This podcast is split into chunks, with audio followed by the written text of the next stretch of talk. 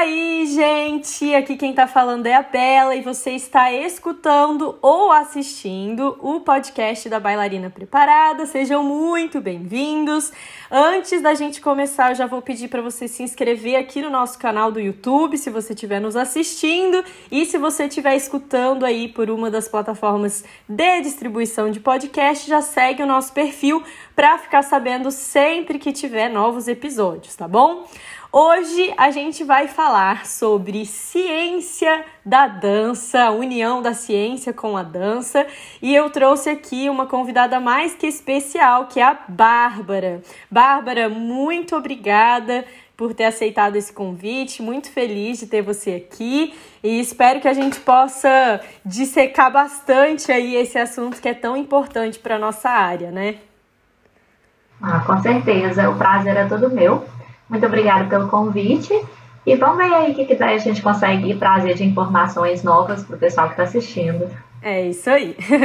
Bom, para a gente começar, conta um pouquinho da, da sua história para gente, como que a dança entrou na sua vida e como que a ciência da dança entrou na sua vida também. Então, é, desde sempre eu quis dançar. Mas eu, eu brinco que eu é, culpo a minha mãe pela minha falta de flexibilidade, porque ela me colocou no balé muito tarde. Tá? então a culpa é toda dela. É, como se fosse só isso, né, gente? Claro, obviamente que a gente, né, a gente faz essas brincadeiras, mas não é bem assim, né? É, então, ela me colocou na dança quando eu tinha mais ou menos nove anos. E aí eu já sabia que eu queria ser bailarina pro resto da minha vida. É, e aí, assim, eu formei no Cefar, é, que agora chama-se PARTE, que é o Centro de Formação Artística e Técnica do Palácio das Artes, em Belo Horizonte.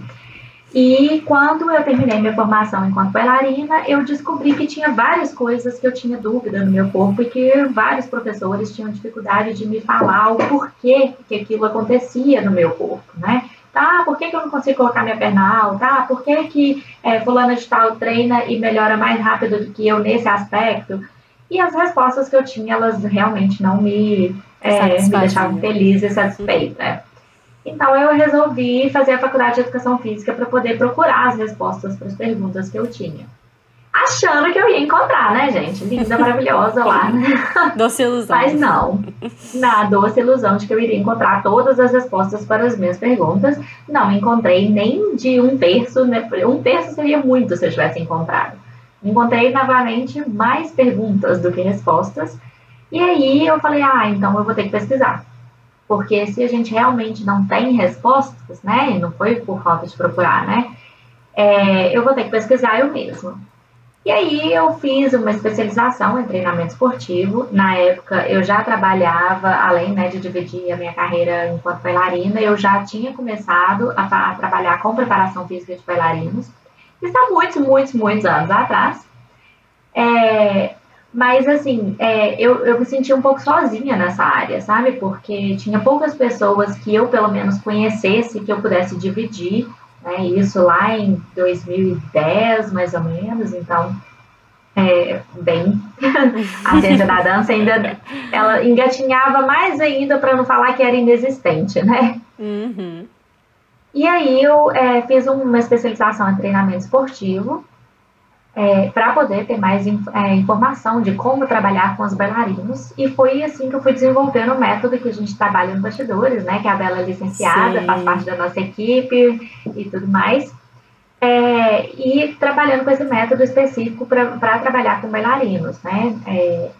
E aí, só que na especialização você não produz ciência, né? Você, é, os cursos são muito rápidos, são voltados para o é, mercado de trabalho, não são voltados para a produção científica. E aí eu resolvi fazer um mestrado. Só que onde, de quê, né? E aí a gente vai conversar um pouquinho sobre essas áreas. E aí vem as dúvidas, né? Onde eu vou quando eu quero fazer isso? Mas isso fica para as cenas do próximo capítulo. Isso aí. E aí eu resolvi fazer na Universidade Federal de Minas Gerais, no, no Departamento de Ciências do Esporte. A gente sabe que a dança faz parte da, da, atividade curricular da educação física, mas isso também é uma coisa que assim gera muitos conflitos, então a gente também pode discutir um pouquinho sobre isso. Mas o meu objetivo não era estudar simplesmente a dança como produção é, de é, coreografias, de, é, né, como a parte artística. Eu estava tentando focar na parte é, corporal, na parte física, para poder melhorar a minha técnica, mas por é, melhorar as minhas condições físicas.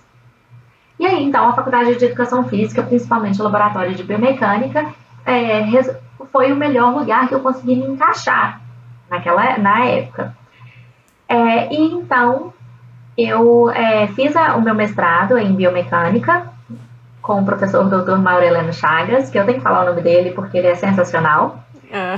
É, ele é realmente um, é, um, professor dessa área da biomecânica, mas que não entendia nada de bailarinos, então muitas das coisas ele falava assim, ah, porque os dançarinos, eu falava, não, Mauro, calma, é bailarino. Aí ele falava, não, não é dançarino? Eu falei, não, porque dançarino não tem formação acadêmica, bailarino tem, essa é a diferença. Então, é bailarino de balé clássico, bailarino de dança contemporânea, bailarino de flamenco. Olha, essa é uma dança, curiosidade boa, que ó, muita gente não, não sabe. não sabe, né? Então, se o bailarino está fazendo uma formação acadêmica, por mais que ele ainda esteja nessa formação, ele é bailarino.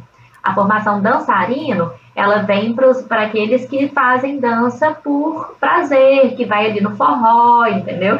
Então, é, que vai ali no forró literalmente no final de semana, que não que vai dançar a dança de salão de forma profissional, né?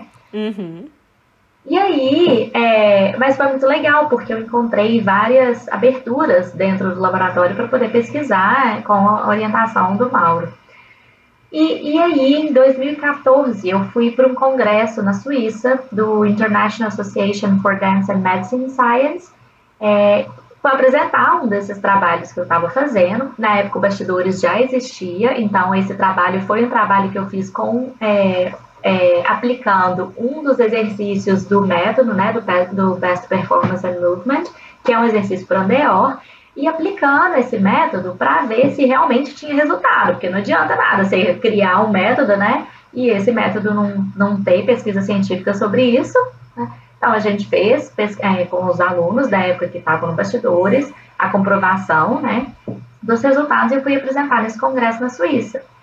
Quando eu cheguei lá, eu descobri que uma área gigantesca das ciências da dança existia. Eu fiquei doida, eu falei assim, como assim? Como assim? Tipo, você faz, a gente faz essa produção, fica lá, batendo a cabeça, tentando explicar a diferença de bailarino para dançarino, seu orientador, que não fazem a menor ideia, por mais aberto que ele seja, por melhor que ele seja, é muito diferente de quando você conversa com uma pessoa que entende daquilo que você está falando, no sentido de ter vivenciado de ter sido um bailarino, de, de saber a, as dificuldades, que o treinamento de flexibilidade é diferente na dança do que aquele que a gente vê nos não treinados.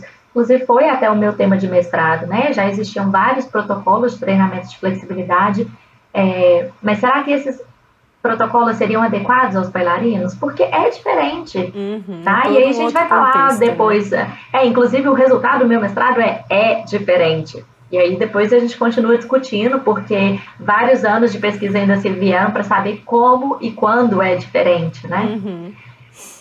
E aí eu descobri essa área das ciências do, da dança, principalmente na Inglaterra, que essa, essa área está bem desenvolvida, e falei assim, vou ter que fazer o meu doutorado, vou ter que sair do país, porque eu queria, de fato, conversar a mesma língua, né? É, não, não inglês, mas é a mesma língua inglês da dança. Ah, o inglês foi uma, foi uma das barreiras, uma das dificuldades aí que acabou vindo depois, obviamente, mas foi uma das coisas que eu tive que enfrentar para poder é, desenvolver as ciências da dança e tentar trazer um pouquinho das ciências da dança para o Brasil. É, obviamente, tem outras pessoas que trabalham nessa área também no Brasil. É, então, assim, de poder conversar essa mesma língua que a gente brinca, né? Língua das ciências da dança. E aí eu fui para o Manchester Metropolitan University, que é uma universidade em Manchester, e ela é, nessa universidade foi muito interessante, porque eu estava ainda dentro do departamento das ciências do esporte, mas eles tinham o departamento da dança e o doutorado na, no exterior ele é diferente do doutorado no Brasil, que a gente tem um, um, um orientador só fora uhum. do país, na Inglaterra pelo menos, eu tinha um grupo de orientadores. Uhum, então eu tinha uma pessoa que era da biomecânica, um orientador que era da fisiologia, um orientador que era da dança. Nossa. Então, assim, a, era muito legal, apesar de é. que o aluno fica assim, o quê, né? Você tá conversando com o orientador da fisiologia, você se sente o pior do mundo, porque aquele cara lá sabe aquilo, né? Mas você entra na biomecânica e assim, né? Bom, mas muito bom isso, legal. É, Não e sabia. aí. É, e aí é, eu tive essa oportunidade de, de, inclusive, dar aula lá no laboratório, no, no departamento de artes contemporâneas e de tentar colocar um pouquinho na prática aquilo que eu estava vivenciando dentro do laboratório. E aí, quando eu voltei para o Brasil, é, na verdade, antes mesmo de voltar, o, eu já tinha transformado bastidores meio que online para poder fazer o licenciamento do método e tentar trabalhar com isso, com atingir outras pessoas, né? Mas virou uma obrigação ética minha tentar desenvolver a área das ciências da dança no Brasil, porque eu fui financiada pelo governo brasileiro para fazer a minha pesquisa de doutorado fora. Então, hum. é, eu sinto assim, eu me sinto eticamente obrigada e, obviamente, é o meu sonho tentar desenvolver essa área, tentar que mais pessoas é, trabalhem com ela. Inclusive, porque as, algumas pessoas até falam assim comigo, mas você é doida, por que, que você não fica aí quietinha fazendo seu trabalho no seu canto e, e aí só você faz isso? Eu falei, mas que graça tem? É. Não tem a menor graça você tentar desenvolver uma coisa sozinho. Isso não, primeiro que isso não existe. Segundo, que com quem você vai conversar? Com quem você vai trocar ideia? Eu tive que sair do país para procurar essas pessoas para a gente conversar, entendeu? Então, a ideia não é essa. A ideia é tentar difundir o máximo possível. Quanto mais gente estiver assim, falando né? sobre isso, melhor, né? não, com certeza. E quanto mais gente estiver falando, não significa que o mercado está ficando menor. Significa é, que o mercado está ficando maior. Exato. Porque mais pessoas difundindo a mesma mensagem significa que aquilo é importante. Se aquilo é importante, mais pessoas vão ter consciência de que precisam acessar essa área. Então, esse é o meu, é, é, o meu ponto de vista, né? Que quanto uhum. mais pessoas a gente atingir, mais pessoas estiverem falando a respeito disso, melhor é para a área inteira, né? Exatamente, perfeito. E vamos falar então do que exatamente é essa área, ciências da dança, o que, que é isso, como que isso apareceu nas, nas nossas vidas. então, a área das ciências da dança é, como eu falei, é uma área muito recente. Ela, ela começou, se eu não me engano, nos Estados Unidos, é, em mais ou menos 1970 e ela veio das ciências do esporte.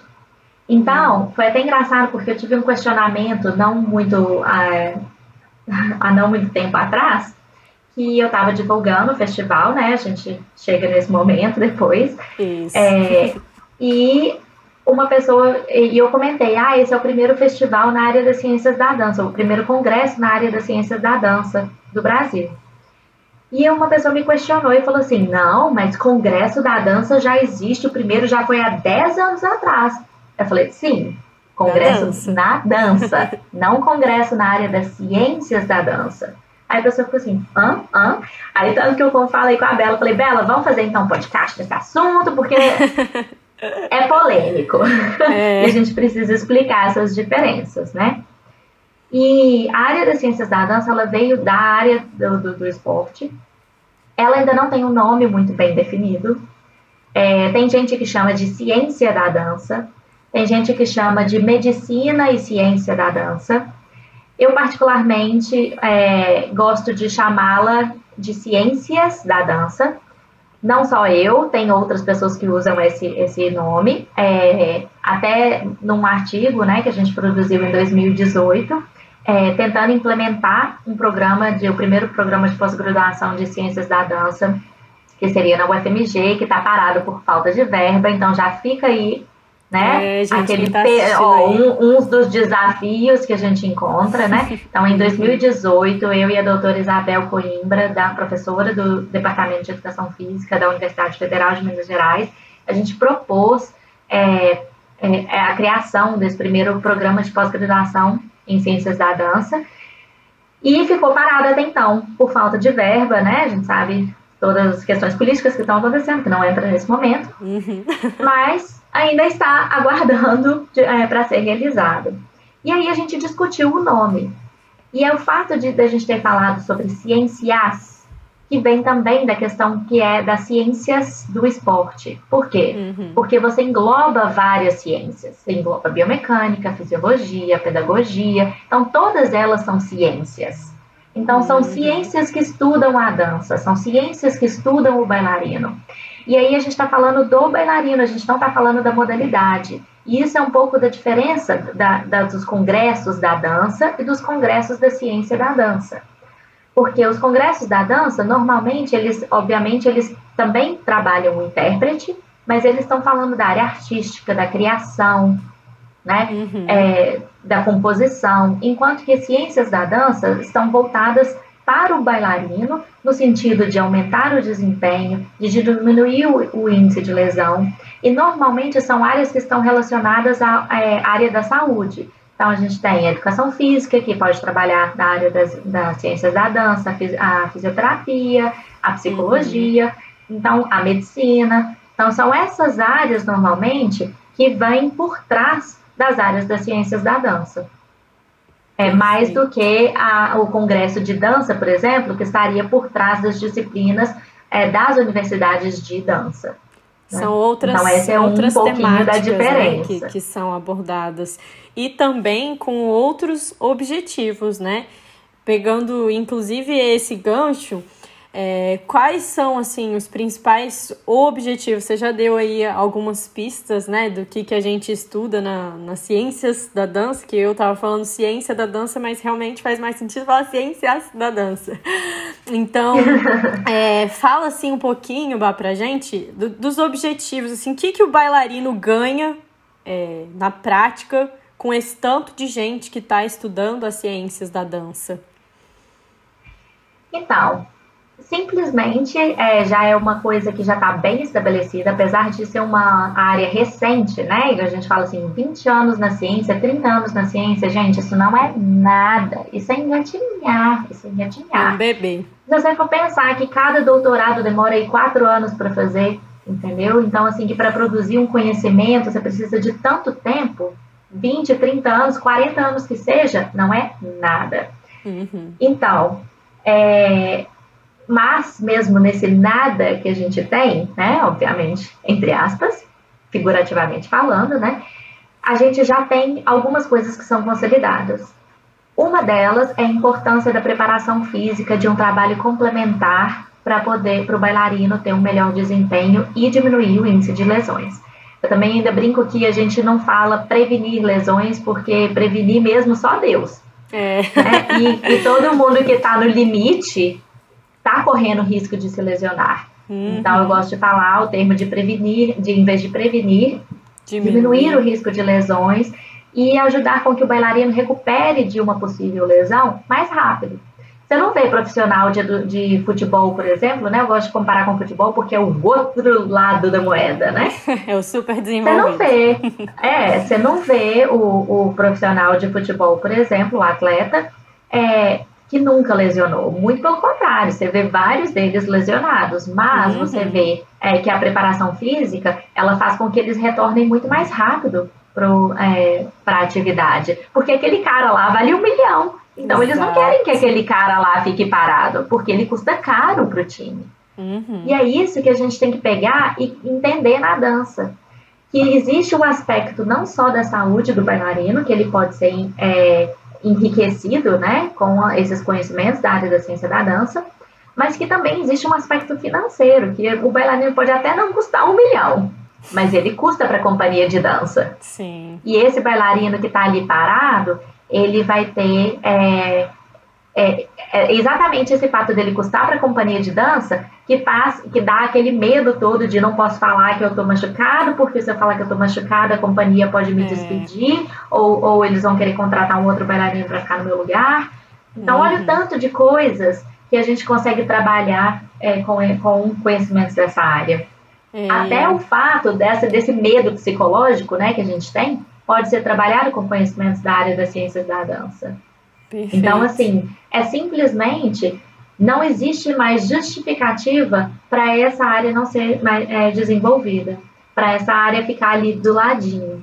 Então, cada uhum. vez mais a gente tem que pegar e trazer para dentro do cotidiano, da rotina dos bailarinos e principalmente das escolas de dança, porque eles são os responsáveis pela formação dos bailarinos. Exatamente. Então, eu, a gente tem muitos bailarinos que vêm procurando a preparação física, mas que é, um trabalho dentro das escolas de dança poderia estar sendo feito. Uhum. Né? É um trabalho de, de conscientização que vai obviamente, é, dos bailarinos, né, que os bailarinos precisam receber e aceitar, mas muito mais é, de quem teoricamente tem o controle, né, sobre esses bailarinos, que são os professores, os diretores de companhia, os donos de escola, porque é real, realmente algo que não só ajuda na parte da saúde, mas também é, em toda a parte de financeira, comercial e etc. E você falou algo bem interessante relacionado à prevenção né, de, de lesões, e é justamente isso. Quando todo mundo que faz qualquer exercício físico que seja, né, pessoa que não está ali parada no sofá, ela já está correndo mais riscos de se machucar, uhum. de ter uma uhum. lesão musculoesquelética, do que quem está parado ali no sofá.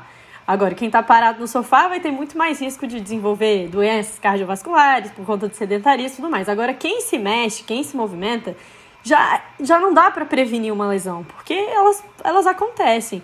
Agora, você ter um, corpo preparado para receber essa lesão, que é, infelizmente ela pode chegar, e se você é bailarino, profissional, ela provavelmente vai chegar você tem o corpo preparado para né? isso, né, é outra coisa, né? É outra coisa. O corpo se recupera mais rápido. A lesão que poderia ser muito grave poderia te deixar, sei lá, seis meses parada, vai te deixar três.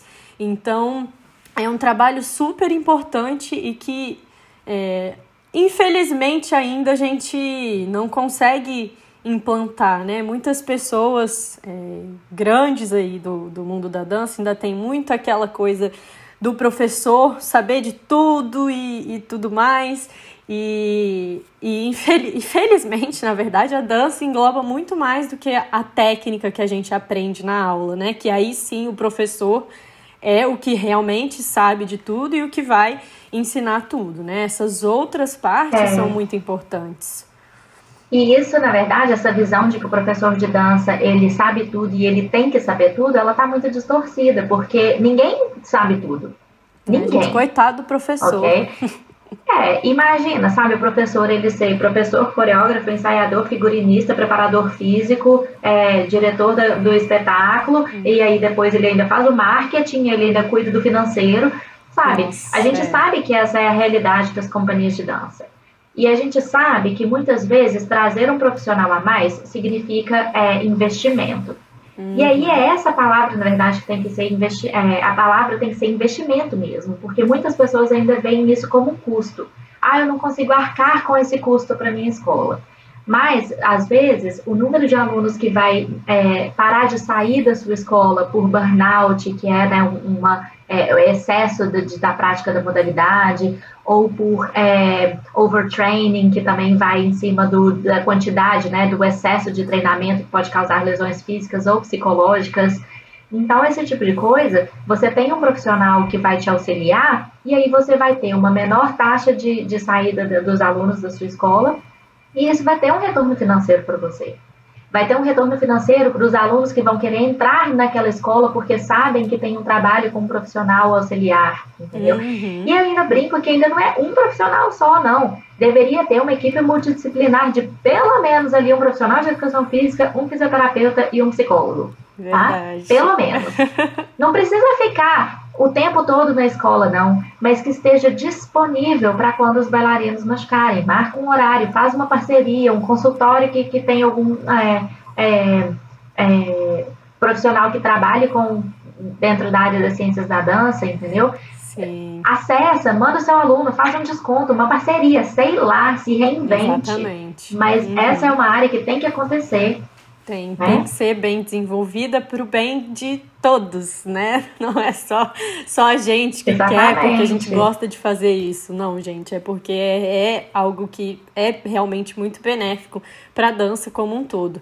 E o nosso é. podcast passado foi com a Maria Cristina, que é psicóloga, e ela tá dentro ali de uma escola e ela ela fala, é outra dinâmica, né? Você ter outra ali dinâmica. uma equipe, a gente já conversou com a Lu também, que é fisioterapeuta e também está dentro de uma escola.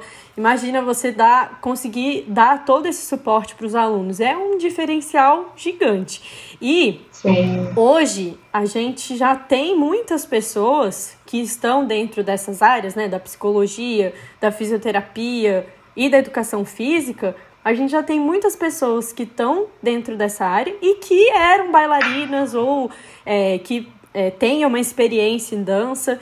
Então, não tem muito mais aquela desculpa de ai, porque fulano é muito difícil de achar. É difícil, é, mas você encontra, você consegue encontrar profissionais que querem aprender dessa é, um pouco dessa área e que querem atuar com bailarinos. Então, assim, Sim. é lógico que tem que procurar, não é fácil você achar um fisioterapeuta da dança ou um profissional de educação física específico para dança, ou psicólogo, ou nutricionista, enfim, não é fácil, mas felizmente é uma área que está crescendo através das ciências da dança e hoje a gente tem muito mais profissionais que conseguem atuar de uma forma específica.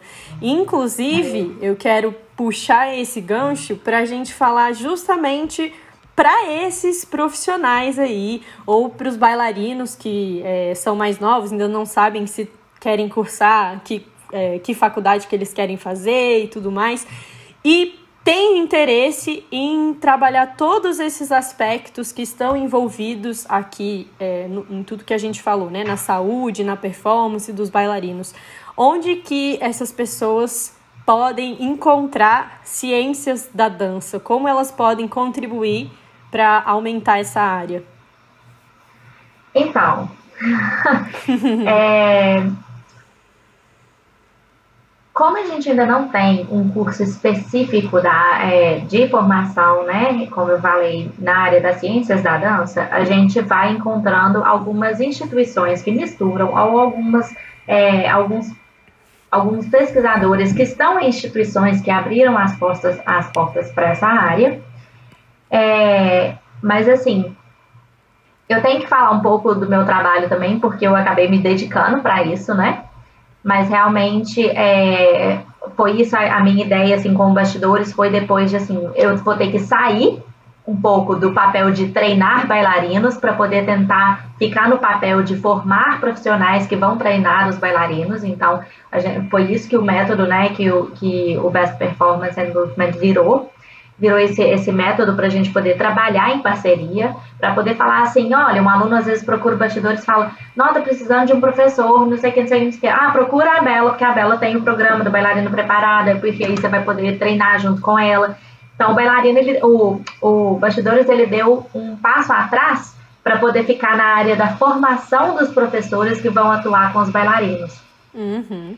É uma excelente então, assim, forma aí, gente, já adiantando para quem quer trabalhar com preparação física específica aí para bailarinos, é, o método é incrível e vocês vão ter muito suporte, não só de conteúdo, né, mas também de, de networking, de alunos que chegam é, para procurar, né? Então, essa já, fi, anota essa dica aí, porque é supimpa.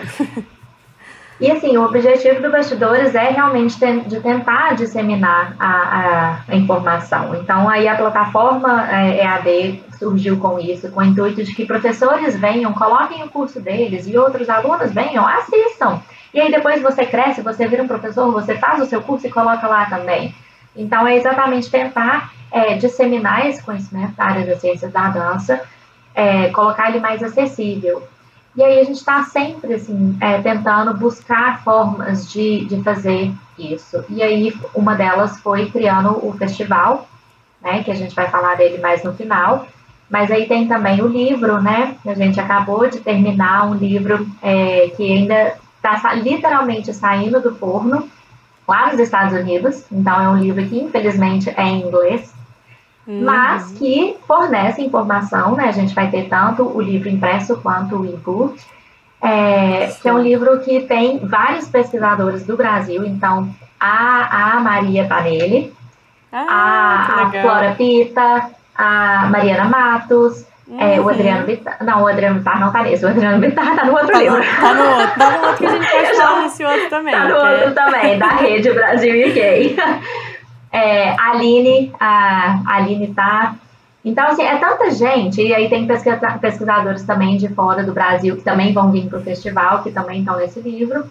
Então, a ideia desse livro foi também de pegar esse conhecimento científico e deixar ele mais no vocabulário dos bailarinos, por mais que ele seja em inglês, ele tem essa ideia de facilitar o vocabulário. É, e, bom, é, e, bom, eu fico com tanta coisa na cabeça para falar que eu fico assim, ah, Deus, não, o que eu vou falar primeiro? Não tem problema. E aí, e aí a gente tem as instituições no Brasil que estão trabalhando, mesmo dentro de grupos de educação física que, é, e fisioterapia, que permitem que, com que você trabalhe com profissionais, né? Então, eu posso falar, por exemplo, tem a Aline é, Haas, que ela está na Universidade do Rio Grande do Sul, e ela está no, no, departamento de dança, ela orienta trabalhos, a gente vai ter lá no congresso é, ela vai estar apresentando um trabalho na área de dança e saúde, que também é a área que ela pesquisa, né? Uhum. Também vai apresentar no congresso, gente, olha só que legal. Spoiler! Yeah! Spoiler! Yay! É, e aí tem uma aluna dela também que está fazendo trabalho, Marcela, que está fazendo trabalho sobre é, dança e Parkinson. Então, é, olha que legal, uma área das ciências da dança, a utilizar, como que a gente pode utilizar a dança também para trabalhar outras comorbidades, então, a gente, é, uma área das ciências da dança também não é só pegar e como que eu posso desenvolver o bailarino, mas como que eu posso usar a dança como uma ferramenta. Uhum. Também é uma, uma área muito interessante para aqueles que querem entrar na área das ciências da dança. Demais. E já deixo aí a Aline como uma fonte para vocês procurarem, quem é. tiver interesse. A gente tem também o professor doutor Adriano Bittar, que está lá na Universidade de Goiás, Uhum. E ele também está no departamento de dança. Gente, se eu falar alguma coisa de errado, alguém depois vem e me corrige, porque é muita gente de muitas instituições e é muito difícil de decorar isso tudo, tá? É, bom nos comentários aí, me corrige, não tem problema nenhum. eu tô só tentando pensar nas pessoas aqui. E o Adriano Bettari, ele também é o idealizador da rede é, Brasil UK, uma rede que eu também faço parte, junto com a Flora Pita, junto com mais a Equaline Haas, com é, a Andreja Picon, mais um tanto de gente legal. E essa rede é exatamente para a gente fazer trabalhos colaborativos entre as universidades do Brasil e as universidades do Reino Unido.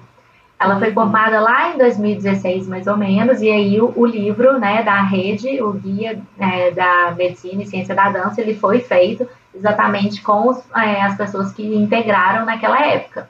Uhum. Obviamente, as portas estão abertas para quem quiser procurar, né, é, fazer parte. Sim, gente, e, esse é... livro é muito legal. Eu acabei de. Eu tive que. Eu queria muito o livro físico, mas por estar aqui em Portugal estava um pouco difícil. Então eu, eu comprei o e-book, né, para ler no Kindle e assim, é muito bom e é um material excelente sobre ciências da dança que vocês já têm em português, né? Então o pessoal trabalhou super para isso, né? Eu sei que foi um trabalho uhum. árduo aí de trazer para para a língua portuguesa do Brasil e, vo e vocês conseguiram e agora assim é uma informação super acessível é, para gente. Então isso aí é, é esse livro bom. foi publicado bilíngue, né? Foi publicado em português e em inglês. Então, para aqueles que ainda querem aprender a língua inglesa, ainda vale a pena comprar em inglês. É, com, porque, compra os dois porque, vai estudando. Compra, né? Porque, ó, gente, eu aprendi inglês lendo artigo. Lendo artigo para estudar. Então, assim, dá para aprender. É. Se eu aprendi, todo mundo aprende. Sim. Ó, aí tem também a Andreja, a doutora Andreja Picon, que já fez parte aqui do podcast da Bela, né? Uhum. É, da bailarina preparada com a Bela. Isso. e, é, e ela também trabalha com tra trabalhos super legais com, é, em relação ao andeor, com essa, é, trabalha com a sapatilha de ponta, o impacto da sapatilha de ponta, também super recomendo. E aí, é, tô falando assim das pessoas que estão mais na área orientando, que são doutores nessa área, né? Sim. Uhum. E eu, que é. também oriento trabalhos. Faltou você. que também oriento trabalhos nessa área e tal. Então, muitas pessoas, por exemplo, às vezes estão é, em uma universidade e aí elas falam assim, nossa, mas eu, é, mesmo, mesmo meu caso na época, né, que eu estava numa universidade que não tinha orientadores. E aí eu oriento trabalhos nessas universidades que, é, que tem um orientador, mas que precisa de alguém para falar sobre a parte da dança, então eu acabo é, co-orientando esses trabalhos, né? Uhum. E de, de, várias universidades, né? E, e, eu também faço parte do, da, do grupo de pesquisa em concepções da dança contemporânea lá na UFMG e da psicologia do esporte na UENG, né, na Universidade do Estado de Minas Gerais. Então, são as áreas que eu estou atuando. Em breve ainda vai ter uma novidade por aí, mas deixa isso para. Não, não, não vai dar para falar. Próximo né? capítulo, não vai dar. E ainda, gente, só para terminar, porque eu sei que é, é, engraçado, né? Porque parece que é muita gente, mas isso não é nada. E aí ainda tem as pessoas que estão assim, a Mari Patos, que está terminando o doutorado e em breve também vai estar. Tá, é, ela já, já é pesquisadora nessa área, também já esteve por aqui, é, falando sobre periodização, né? Sim. Se eu não me engano. Sim, Tenta acompanhar, mas é muita coisa. exatamente. E, e ela também está terminando o doutorado dela na área de cardiorrespiratórios, é, de influência da cardiorrespiratória no, no desempenho dos bailarinos. A Flora, que é mestre, a, a Heloísa Almeida, que também é mestre, se eu não me engano. Uhum. É, e, e, acho que a Heloísa, não sei se ela está fazendo doutorado também, agora fiquei na dúvida. Agora eu fiquei na dúvida também, que a Elo também, gente, tá? Que eu tô, tô super feliz que a Bárbara tá falando aí o nome dessa galera e eu tô aqui, ai, já veio pra cá, já veio pra cá. Se vocês não viram os episódios anteriores, já fica a dica, porque boa parte dessa galera tá por aqui e isso que é o mais legal para mim, que apesar de ser uma área nova, eu não sei, eu, eu é, 100% não sei, né, de como é isso ao redor do mundo, mas tem muitos pesquisadores brasileiros, né, em ciências da dança. Isso é, tipo, muito incrível. Muito, muito bom. É, tá aumentando, tá aumentando bastante é, essa área, né? Porque, por exemplo, quando a Aline começou, quando o Adriano começou a pesquisar, essa área ainda não estava, tipo assim, não era ciências da dança no Brasil. Eles estavam pesquisando ciência e dança, uhum. entendeu? Então, essa área agora das ciências da dança, ela começou com. A gente está realmente tentando fortalecer e falar assim, ok, isso existe. Não precisa mais confundir, gente. É uma área de pesquisa. É uma área. Tá? E, ela, uhum. e ela não está só fora do Brasil. Então as pessoas não precisam mais sair do Brasil igual eu tive que sair. Uhum. Elas podem fazer aqui. Aqui é ótimo, porque eu não estou aqui, você não está aqui, mas a gente está é. aqui no Brasil ao mesmo tempo, né? É verdade. o coração está no Brasil, né, gente? O coração, então, é, exato. É. E é isso. É, agora, então, só para resumir, que a gente falou de nomes de pessoas, mas a gente pode falar caminhos, né? uhum. né? Um dos caminhos é a universidade de dança, mas as universidades de dança muitas vezes não têm conhecimentos na área da saúde, de prevenção de lesão, de, é, né, de Olha, eu falando prevenção de lesão, corta, volta. De diminuição do risco de lesões, tá vendo, gente? A gente mesmo é, cai nos nossos próprios, sempre, nas nossas próprias armadilhas. É, não fala sobre treinamento.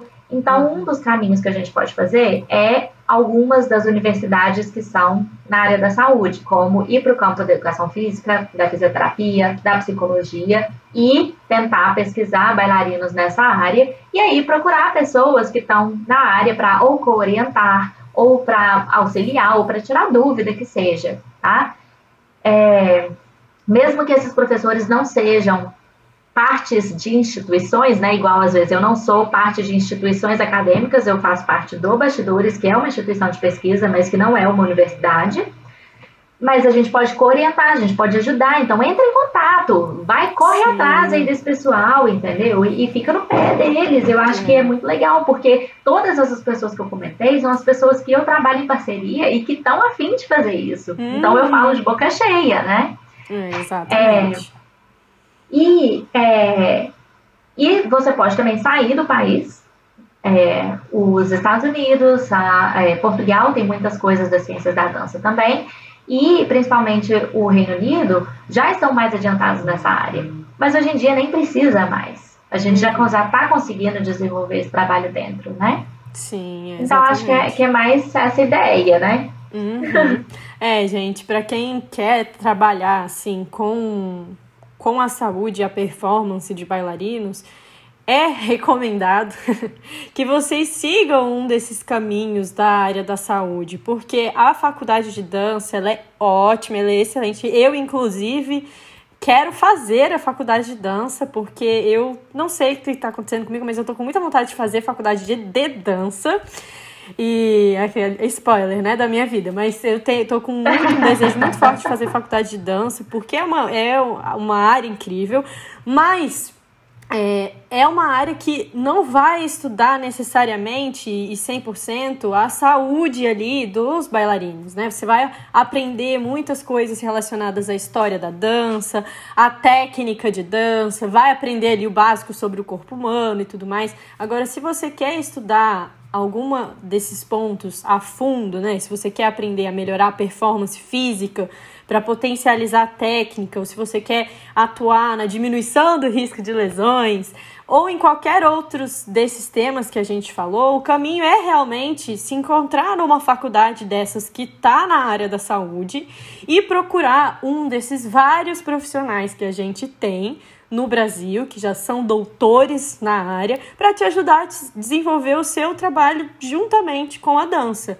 É, na minha faculdade, lá na, na UNB, eu tive dificuldade, assim, também de, de encontrar pessoas que trabalhavam na dança. Eu tive uma matéria só de dança na faculdade de educação física, mas assim. a abordagem da dança na educação física é muito diferente, né, gente? É só é muito, é, muito aqui. diferente, é muito diferente. É. Então, só que assim, mesmo assim, a gente sai com uma base, né, de, de formação, de, de matérias que são importantes, né, anatomia, fisiologia, biomecânica, cinesiologia que fica muito mais fácil da gente conseguir aplicar na dança. Eu falo que é, se você pega um bom profissional de educação física, um bom fisioterapeuta, que não precisa ter sido bailarino, mas que estuda a dança, que assiste aula e que faz não sei o que, ele vai conseguir entender quais são as necessidades do bailarino.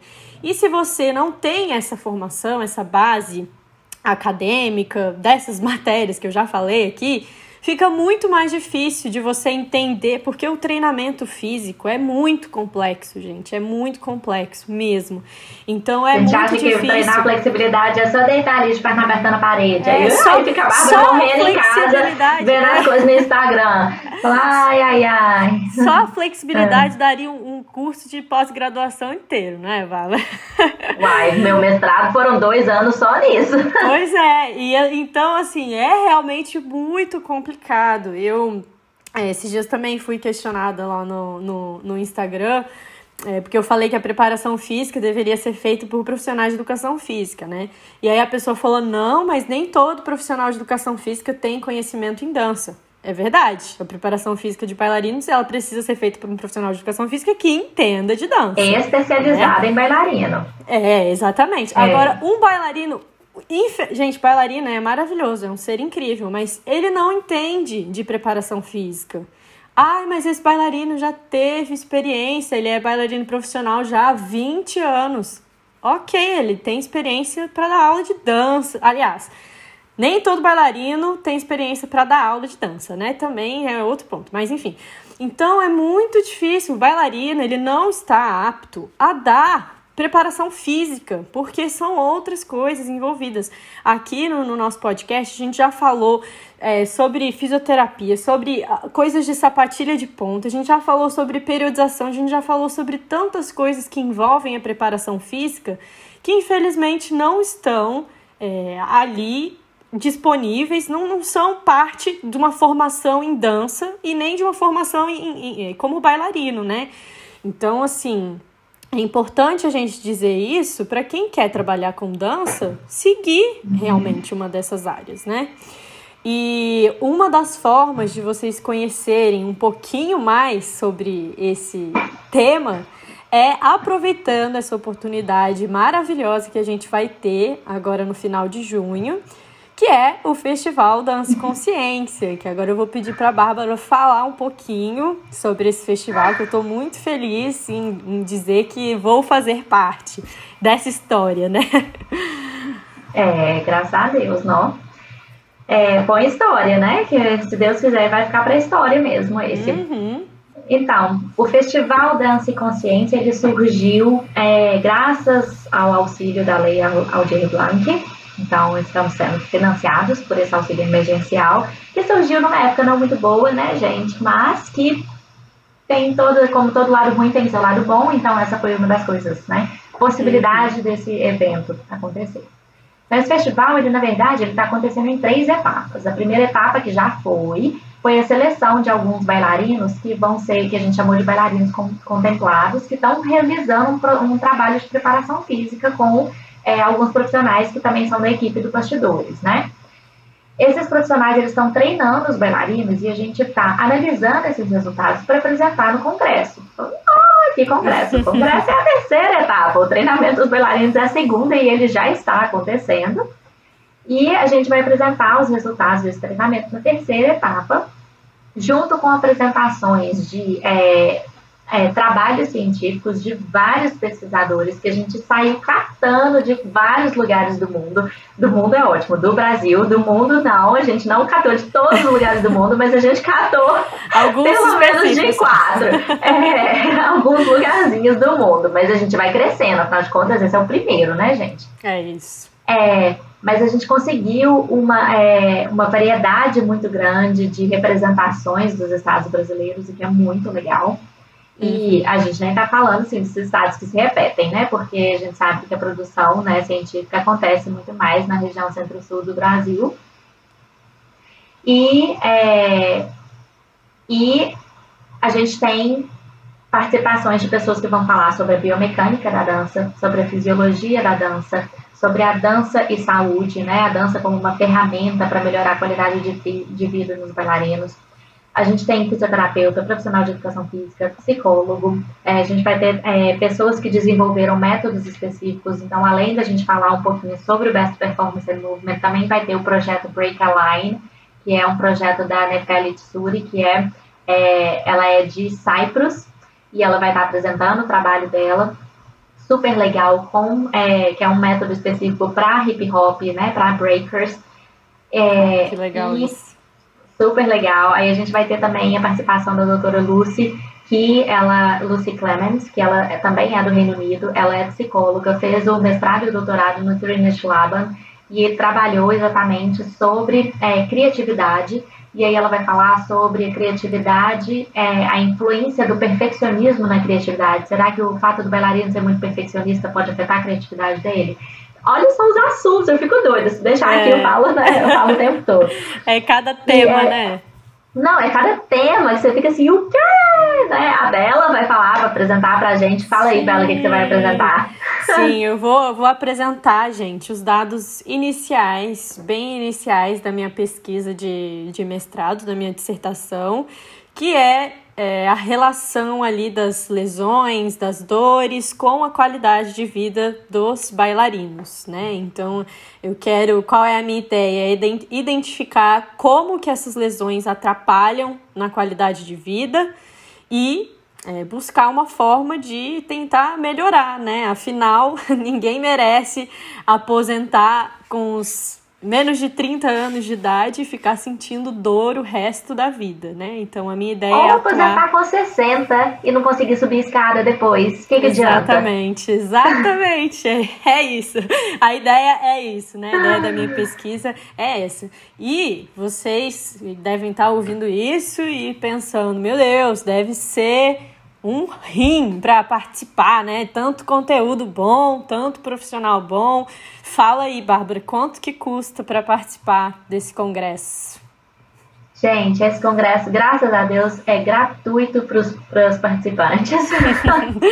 gratuito. Eu falo que é o tipo do congresso perfeito, né? Quando os profissionais recebem e os alunos não pagam. Exatamente.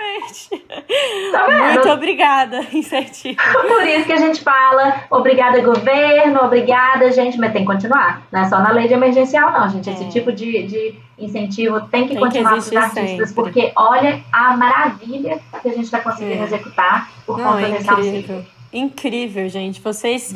É, e isso, infelizmente, eu tenho que dizer que você que está escutando esse podcast depois do dia 21, né? É, você não vai poder. Aliás, até vai, né, Bárbara? Vai poder, porque os, os, cursos, as é. palestras vão ficar disponíveis lá na plataforma do Bastidores. Mas se você está escutando antes, né? Que vai conseguir aproveitar muito mais, porque você vai estar tá lá ao vivo é, com todos esses pesquisadores. Obviamente que aqui pergunta, embaixo né? estará o link para vocês se inscreverem e, e, participarem desse evento. Então, é, já anota na agenda, porque é realmente um evento que vai, é, vai fazer muita diferença para vocês. Pois é. E aí, assim, eu não, não dá nem para eu falar de todos os profissionais que estão aqui com a gente, mas são mais de, são quase 30 profissionais que estão participando, entre pesquisadores e professores de dança também. A gente vai ter algumas aulas teórico-práticas também, com uma abordagem mais científica, mais aulas de balé, aulas de contemporâneo, uhum. com, é, com uma abordagem teórico-prática mesmo, né? É, então, assim, é, é muita coisa legal. E como a Bela falou, é, a gente tem. É, são, as vagas são limitadas, na verdade, para a gente poder assistir online. E qual é a diferença, né, gente, de assistir online? Você interage, né? Por mais que a gente esteja no computador, mas você interage, você faz perguntas, você realmente consegue é, participar de uma forma muito melhor. Mas quem não puder, né, é, quem estiver em aula, quem estiver fazendo alguma outra coisa no horário, todas essas aulas vão ficar disponíveis depois lá na plataforma de ensino à distância do Bastidores. Não basta fazer a sua, seu registro, que elas vão estar lá depois para serem assistidas. Afinal de contas, a ideia é a divulgação desse conhecimento. Então, eles vão estar lá para quem não puder assistir na hora, assistir depois. Acho que, é, acho que é isso. É isso, é Eu falei isso. tudo. é, gente, a gente, eu e a Bárbara, a, a, ideia inicial aqui do nosso, do nosso podcast, eu convidei a Bárbara para falar sobre flexibilidade e vai rolar esse episódio depois também. Mas, é, com o Congresso perto, né, e com a importância de disseminar esse, esse tema, essa área de estudo, é, a Bárbara falou, Bela, que tal se a gente fizer, né, sobre ciência da dança, que é uma temática que ainda pode parecer muito subjetiva, não é subjetiva a palavra, mas com, é, abstrata, pronto, muito abstrata para algumas pessoas. E então eu falei, puxa, acho que vai ser uma ótima ideia, ainda mais com esse evento incrível que está chegando.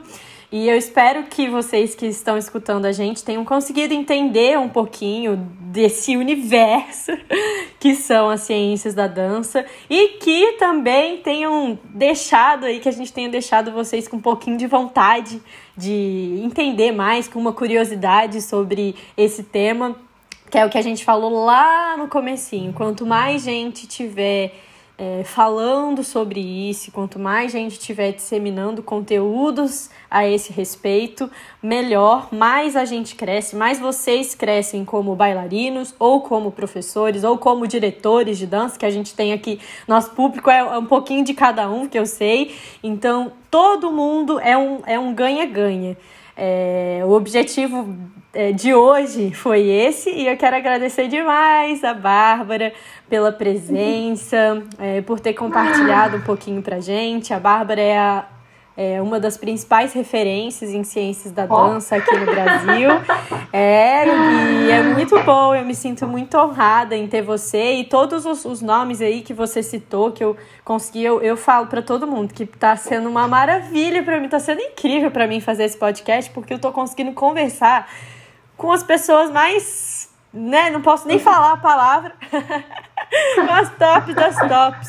Então, quero agradecer demais, Bárbaras, é, e a gente vai combinar depois o, o de flexibilidade também. Com certeza. Aí, Bela, eu vou deixar é, com você, para o pessoal que te procurar, esse artigo que foi escrito em 2018, junto com a Isabel Coimbra e com a Lívia, é, esse artigo ele fala de quais são as instituições que existiam na época, tanto no Reino Unido quanto aqui no Brasil, Provavelmente essas instituições mudaram, a gente inclusive vai ter algumas coisinhas sobre isso lá no, lá no Congresso, né? A gente vai falar sobre isso, mas já é, é legal para ter uma base. É, e também tem um post lá na plataforma é, do Bastidores que fala sobre o que é as ciências da dança. A gente também pode deixar o link aí, vocês acessem lá, Bailarina Preparada, para encontrar todos os links. Isso, vou deixar aqui para todos vocês acessarem, tá, gente? É, é isso. Muito obrigada, Bárbara. Obrigada a todo mundo que está assistindo. E mais uma vez eu vou lembrá-lo: se você ainda não é inscrito aqui no canal, clica no botãozinho que está embaixo de se inscrever, ativa o sininho das notificações. E se você estiver escutando a gente aí pelas plataformas de podcast, segue o nosso perfil, que aí sempre vai aparecer um novo episódio para você escutar e aprender com a gente, tá bom? Um beijo, brigadão, gente. Obrigada, Bárbara, e nos vemos no próximo. Tchau, pessoal. Obrigada, Bela.